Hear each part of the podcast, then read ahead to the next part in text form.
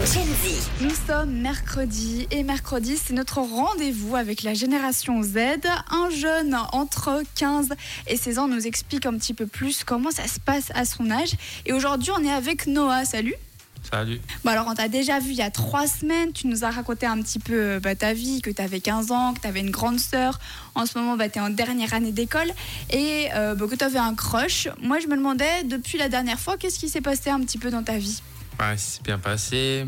Entre les notes, la vie, l'école, tout. Tout se passe toujours bien finalement pour toi.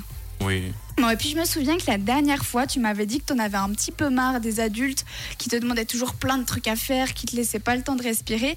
Est-ce que c'est toujours le cas Oui, de fou. Mais est-ce que t'as pensé à leur dire bon, écoutez, vous êtes bien sympa, mais moi j'ai besoin d'air non, comme par hasard, ils ont jamais le temps. Une autre question aussi. Donc, tu la dernière fois, t'avais une crush à qui t'avais jamais parlé.